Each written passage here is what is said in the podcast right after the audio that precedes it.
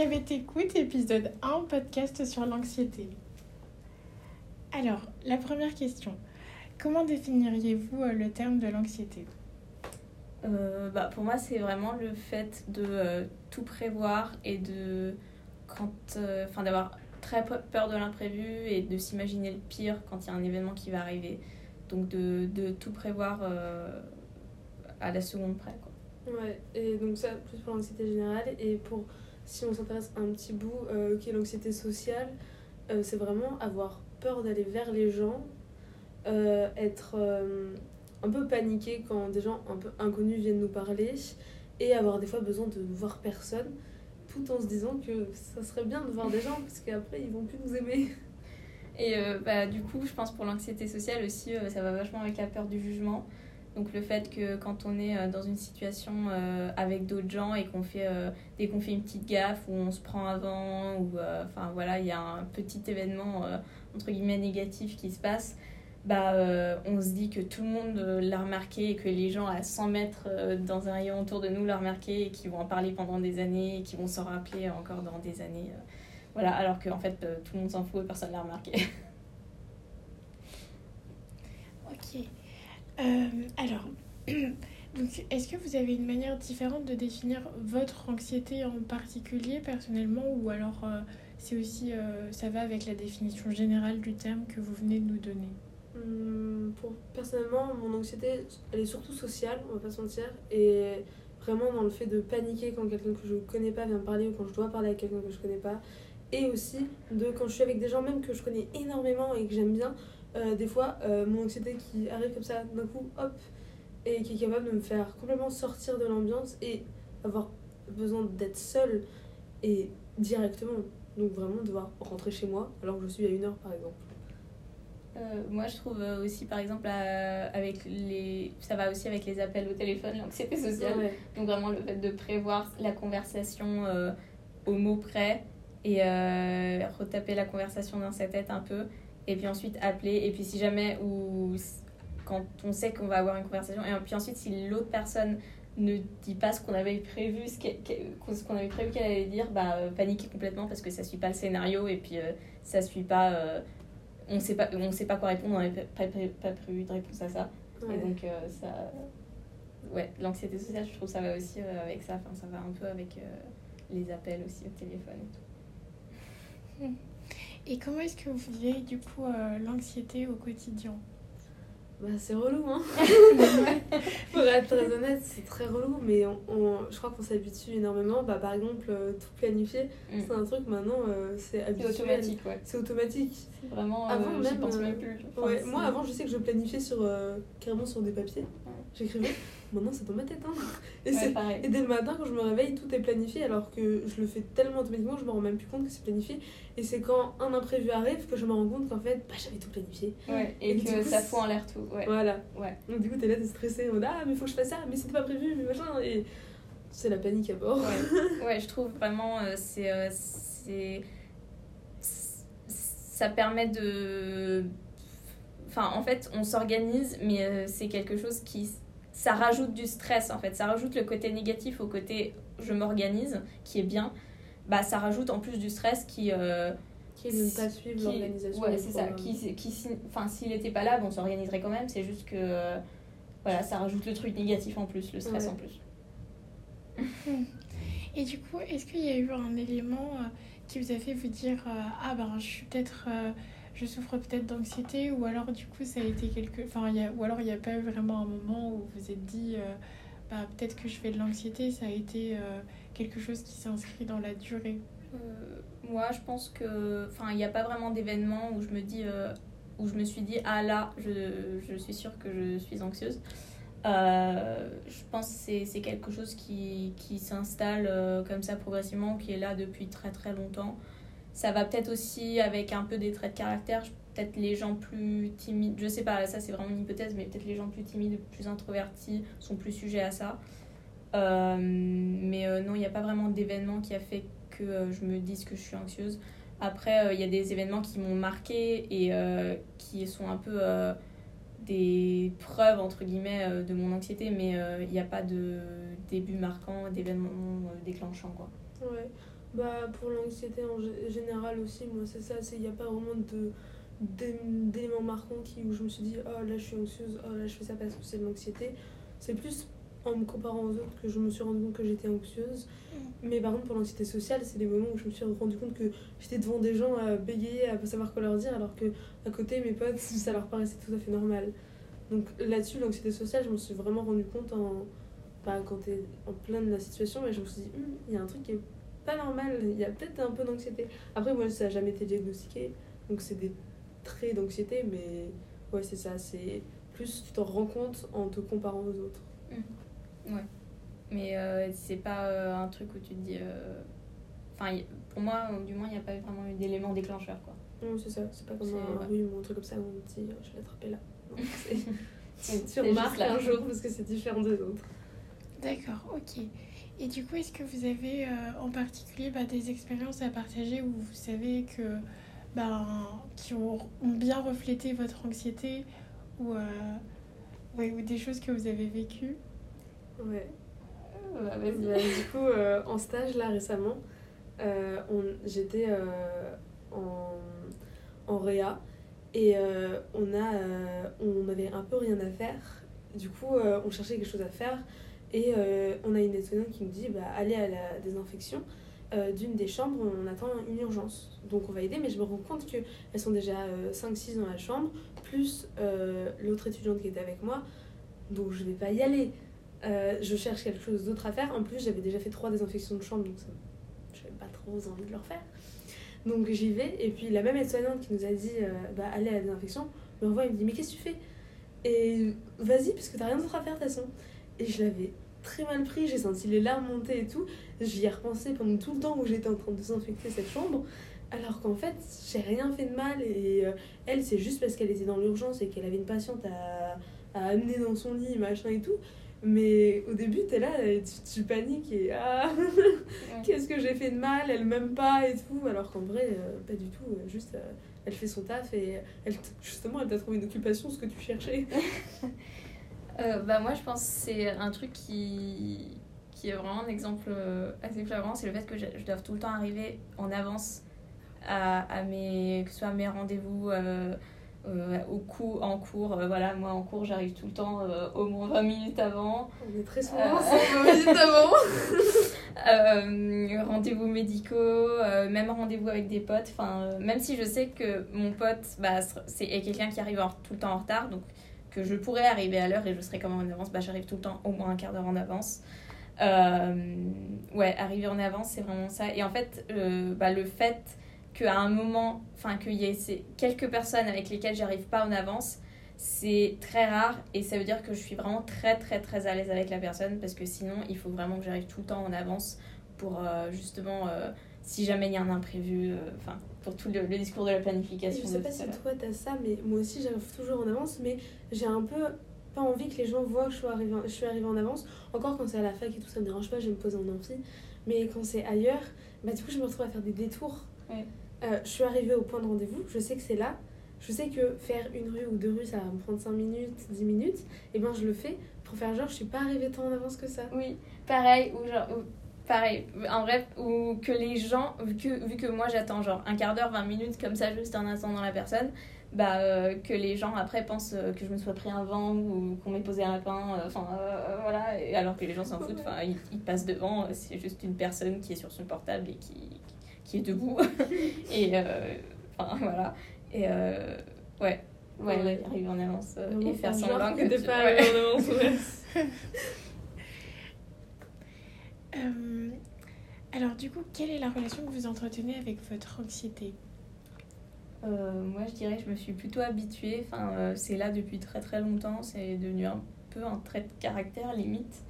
Euh, je me suis habituée. euh, J'arrive à gérer à peu près euh, depuis, depuis le temps que je l'ai. Donc, euh, c'est c'est juste. de- Enfin, ça fait partie de mon quotidien, quoi. Ouais, moi aussi c'est pareil. hein. Du coup, c'est- de temps en temps, euh, quand elle devient vraiment un peu plus Ouais. forte que d'habitude, ça c'est énervant. Ouais. T'es là, t'es en mode, oh, ça fait chier, euh, j'aimerais vraiment euh, que ça soit autrement et tout. Mais sinon, bah, tu t'habitues et à la fin, euh, des fois, tu t'en- tu t'en rends même plus compte. Bah, pour tout ce qui est organisation et arriver en avance, bah, c'est devenu tellement naturel que je me rends même plus compte que je calcule mes trajets avec tant de temps d'avance. Pareil. Donc, Quand je, fois- quand je vois le trajet sur Google Maps, je rajoute toujours 15 minutes. Mais moi, c'est pareil. Et du coup, des fois, euh, quand j'organise des trucs avec des potes, c'est euh, bah venez, on se rejoint à telle heure parce qu'il faut tant de temps.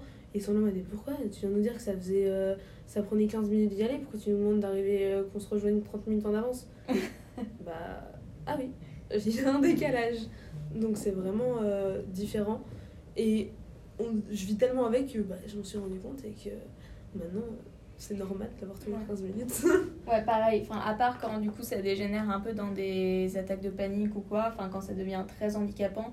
Mais pour la vie de tous les jours, on va dire, euh, donc euh, la planification, euh, l'anticipation, euh, planning, tout ça, euh, c'est c'est devenu euh, automatique quoi. Enfin,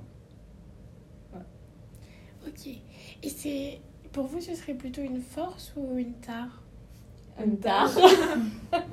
Clairement, bah, c'est c'est hyper handicapant. Ouais, ouais, ouais. T'es stressé tout le temps, t'es toujours en train de réfléchir à mille trucs à la fois et à pas pouvoir euh, t'arrêter d'y penser finalement. Donc c'est très handicapant. Ouais. Et pareil, par exemple, euh, j'aime bien rencontrer de nouvelles personnes, mais je fais de l'anxiété sociale, du coup je suis là, je suis en mode Ah, euh, peut-être non, euh, je sais Ouais. pas pour- Ouais, pourquoi. Peut-être qu'il y a des trucs qui vont avec l'anxiété, d'autres traits qui peuvent être euh, considérés comme des forces, genre petit spoil, hypersensibilité. Euh, mais euh, mais l'anxiété en soi, prise toute seule, ouais, non. Enfin, je vois vraiment pas, pas de point positif. pas davantage. Alors, est-ce que vous avez déjà mal vécu le regard des autres par rapport à votre anxiété? Bah, quand il est mal compris, oui. Quand les gens ils te regardent en mode mais pourquoi t'es comme ça euh, Parce que eux ils le sont pas du tout, mais c'est juste un manque de tact et euh, ils y peuvent un peu rien. euh, c'est un peu euh, mal vécu parce qu'en plus tu te demandes pourquoi t'es comme ça du coup. Mais sinon ça va. Moi, non, enfin, je me suis jamais prise de remarque euh, particulière euh, par rapport à ça. Peut-être oui, genre juste le, le fait de se dire que. Bah, les, enfin, de, de dire qu'on est peut-être anormal parce qu'on vit ça, alors que pas du tout. Euh, bah, enfin, euh, parce, on- parce que les gens comprennent pas forcément vu qu'ils le vivent pas. Mais euh, je me suis jamais. euh, Enfin, franchement, ça va, je trouve.